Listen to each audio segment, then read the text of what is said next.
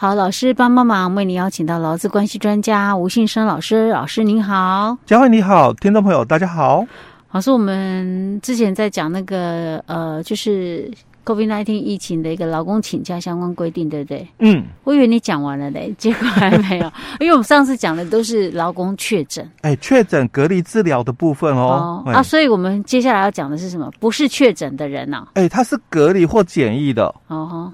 哦，那因为你是这个隔离或检疫的，就是嗯，你可能是照顾生活不能自理的受隔离，或者是你是检疫者的家属，嗯，哦，那你请的哦，因为不是你确诊嘛，嗯，哦，所以你请的你就是请防疫隔离假，嗯，哦，那其实这个防疫隔离假大致上了哦，他就之前就有哦，之前就已经有提到过了哦，嗯，那。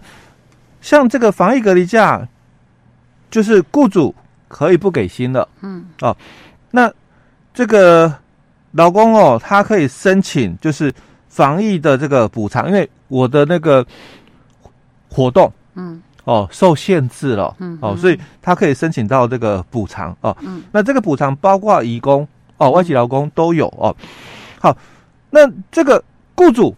你如果有给薪，因为他请的是防疫隔离假、嗯、哦，那你雇主如果你有给薪，你可以就你所给付的这个薪资的一部分哦，百分之两百都 double 啦，嗯。哦，来去申报当年度的那个执行业务的一个所得或者其他这个所得中扣除，就是免税啦，哦、雇主可以抵你的税额哦，诱因嘛，那那个你可以不给钱，但是你愿意给钱的，我让你抵两倍的税金，嗯。哦，那所以。就有一些诱因在，但是很多企业就问：那我我要提供什么证明文件吗？哎，对，当然要哦。所以第一个嘛，劳工请假单，嗯嗯，哦，第二个，你你要给钱的证明嘛，嗯，哦，所以这个薪资单嘛，你也要提供出来哦。劳工有请假，哎，你没扣钱，好，那你可以抵税哦。所以它基本上当然有这个规范的一个部分哦。嗯，好，老师，这个是呃防疫隔离假哦。对。所以之前说老公可以申请防疫补偿，那个是指一天一千块的那个。哎，对，防疫补偿一千一天一千块的。哎，可是这个，可是像现在很多学生因为停课嘛，对，在家，然后家长的那种家长那种也那个不能算隔离，因为他学生并不是确诊被隔离，他们那个叫做防疫照顾假哦，所以又不一样，对不对？不一样，所以我们后面还会谈到，对不对？对，所以我们现在真的。嗯因为就是太多名词了，我说我已经搞新的名词，我已经搞了、欸、真的太多，所以我们现在的假表大概十几种，啊、本来就已经有十二种，啊、再加上这防疫隔离假、和防疫照顾价，嗯、还有疫苗接种价，是大概十五种价别了，很多。好，那我们再讲是防疫隔离，这个被隔离就是表示一定是有确诊者嘛，你才是需要被隔离。那你有可能你不是确诊者，你是照顾者，或者是你需要。在家检疫的人，就是这个可能是之前呢、啊，比较之前才有这种状况哈。那好，那这个是请防疫隔离假哦，嗯、所以你的那个自由嗯。被限制了，是。政府给你这个补偿一天一千块，哎对，嗯、所以要清楚哦，一天一千块是指雇主没有给薪的，哎对。才可以，嗯、而且哦你非确诊者，嗯。确诊者他是没有这个防疫补偿的哦，嗯。哦，一定要弄清楚。很多人会哎，啊，对啊，哎，我不是可以请那个一天一千块？没有没有，那是 没有不是，你确诊者没有。对，好，对对对。哎，因为早期的话，相关资料里面是有提到过，确诊者也可以领哦。但其实这个已经又滚动式检讨，又改了，又改了。对，好，好，所以这个很清楚是防疫补偿的部分哦，就不包含了这个确诊者的一个部分哦。是，好，那。接下接下来哦，我我们就要再来谈，因为这个自主健康管理或者是自主防疫，自主健康管理或自主防疫，这个是指，因为这个是指就是说你是七加七，嗯，那你的前面七天嘛，嗯，你你就是我们讲的哦，这个隔离治疗哦，所以你可以请这个工伤病假啦，或者是病假嘛，或者是你用特休嘛，哦，那因为你是后期哦，所以。我们确诊者就那个七加七的后期，就是属于这一段哦，自主健康管理或自主防疫。对，那你是居家检疫的，嗯，哦，啊，你也是七加七嘛，嗯，那你的后期也是属于这一段。OK，那你如果是隔离者，嗯，哦，就是我们讲三加四的，那你隔离者这是什么隔离？就是比如说，我可能跟那个密切接触的吗？就是我可能我的同学啊、哦，他是确诊，我跟他坐隔壁，或者是我跟他就是九宫格内的，嗯，或者是我跟他住在同一个寝室的哦、嗯，那或者是我的家人，嗯，哦有确诊，那我跟他是住在一起的嘛，所以这个隔离者不是确诊者哦，哎、欸，就是确诊者就是七加七嘛，对对对，那我们是隔离，因为我跟他嘛是。有就是密切接触者，我，我们对了，我们这样讲，隔离者这个就是属于密切接触者。欸欸、对，我们再把刚刚提到的、哦，先讲一下，你是确诊者，你是七加七，是啊，所以你前面的七天，你就是请我们刚刚提到的，哎，你因公的话，工伤病假，那不是因公的话，你可以请病假或特休。那居家检疫又是什么样的情况？天哪，我真是一塌糊涂哎！居家检疫的话，基本上是入境者。哦哦好，哦，你是入境者的话，因为早期的入境者嘛，我们不是两个礼拜吗？十四加七吗？嗯，那现在已经后来改成七加七了。OK，哦，所以你是入境者。天哪，真是！哎，所以真的很乱，对不对？那隔离者就是密切接触者。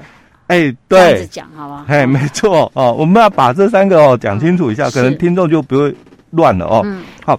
所以你是确诊者，你是七加七嘛？嗯，那你的后期就是属于自主健康管理。嗯，那你是入境者，你是属于我们讲的居家检疫。嗯，那你的后期嘛，那你也是属于自主健康管理。嗯，哦，那如果你是这个密切接触者，嗯，所以你叫做隔离者啦。嗯，哦，所以你是三加四。嗯，那你后面的四天哦，或者是。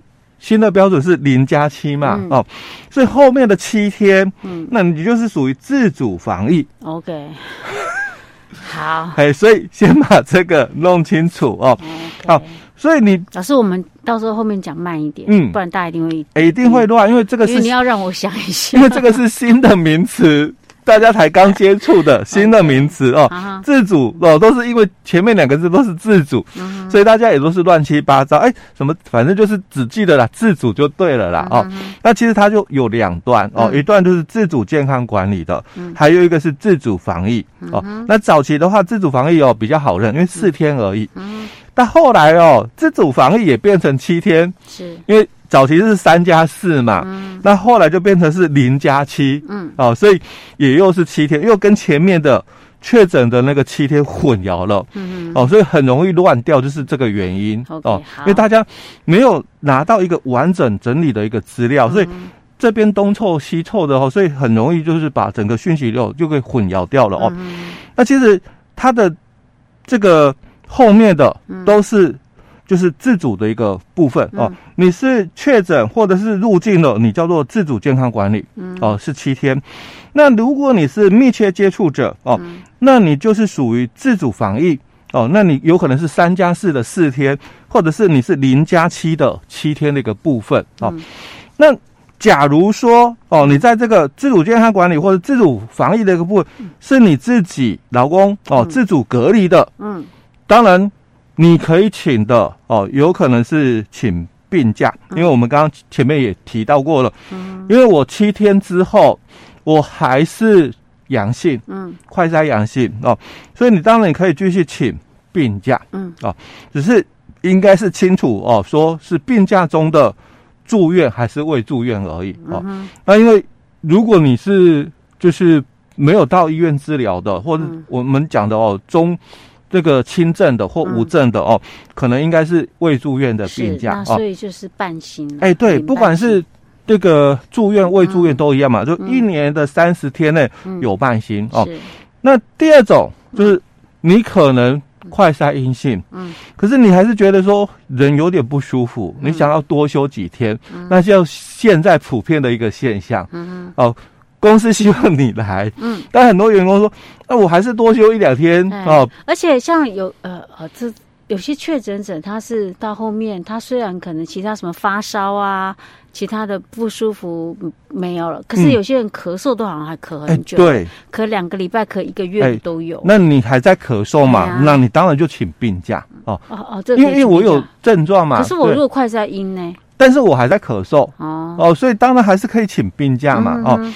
那如果我都没有这些症状，可是我还是想多休息，是哦，因为。有症状跟没症状有差别咯。哦，因为有症状的话，我们比较好讲，说，哎，请假规则里面的这个病假哦。但是如果你没有症状，你想多休息，那你只能用事假嘛。哦，因为因为你没有办法拿证明文件了，因为我们的请假其实它是要证明，因为只是因为疫情的关系，现在那个医疗的人力哦比较这个紧绷一点，嗯。哦，所以很多的人嘛也。不敢去，因为那边反而病毒更多，嗯。哦，所以我们才放宽这个标准嘛，哦，说你那个有快筛啊什么的，就就让你认定是那个病假哦，好，那如果你都没有症状嘛，当然你就是事假，嗯嗯，哦，那你也可以请特休嘛，嗯、哦，不管这个刚刚提到的，你有症状，嗯，哦，或者是没症状，哦，嗯、是病假你不请，嗯、我还有特休，嗯，当然你可以请你的特休，嗯、哦，所以我们。这个病假就半薪，一年三十天的。嗯、那你的这个事假哦，你就是无薪水嘛。嗯、那你的特休哦，就是要给全薪嘛。哦，嗯、这是劳工哦，他自主隔离的部分哦，情况是这样。嗯、但如果另外一种情况哦，嗯、我是快筛的阴性，嗯，所以我可以来上班了。嗯，哦，所以雇主担心，所以那你不要来，好，那是早期。嗯、哦，现在应该不会了哦。那如果是，是如果有一些事业单位，他还是比较谨慎一点的，嗯、还是有可能会有这种状况。哎、欸，还是有可能、啊、多休个几天吧。对，嗯、那我要来上班、嗯、哦。那公司说你不要来，当然旧公司没有管理的一个情况下，嗯、所以我强调是没有管理哦、嗯、哦。那就回到我们前几年、去年啊、嗯、前年哦，那个媒体在报道的，嗯、啊，那老公不用补服劳务、嗯、哦，雇主哦。还是要给付报酬哦，就回到媒体讲哦。嗯、那为什么我要讲没有管理？嗯、因为你们没有做管理啊。嗯、哦，那你就只好听大家怎么说。嗯、但是如果你公司把你的管理做好了，嗯、哦，我还是回到哦，你如果你有管理，就因为不可归责于劳务双方导致的这个不能够这个提供劳务，嗯、哦，那雇主也不用给付报酬。是哦，那你的管理有有做出来的话，我会比较倾向哦，嗯、就是认定。雇主也可以不用给报酬、嗯、哦，这是有做管理的一个部分哦，是这样的情形。嘿，嗯啊，所以后面老师刚刚讲的劳工自主隔离的情况下，有病假、事假、特休这三种可以请嘛？哎，对，对？啊，还有一种情况呢，还有一种情况就是我们的这个防疫的一个特定的一个对象，比如说你可能是那个学校的托婴中心等等哦，那因为。配合防疫，所以停课期间，嗯。哦，那或者是因为这个社区的长照的一个部分，因为也是被要求暂停服务，嗯，或者是这个学生因为接种疫苗哦，那所以哦，在这个接种疫苗的这个请假的一个期间，嗯，所以我哦，因为刚刚这一个本来哦，我们小孩子哦送给托婴中心，或者我们家的那个长。长者啦，或者身心障碍者，他是给那个长照机构照顾的。嗯、可是因为这个被要求，嗯、哦，就是这个停止这个托育的一个期间，嗯、哦，所以我要照顾嘛，十二岁以下的这个子女，或者是我要照顾嘛，这个高中或者是五专一二三年级的哦，因为五专一二三也是属于高中，然后跟国中哦，那有身心障碍的子女。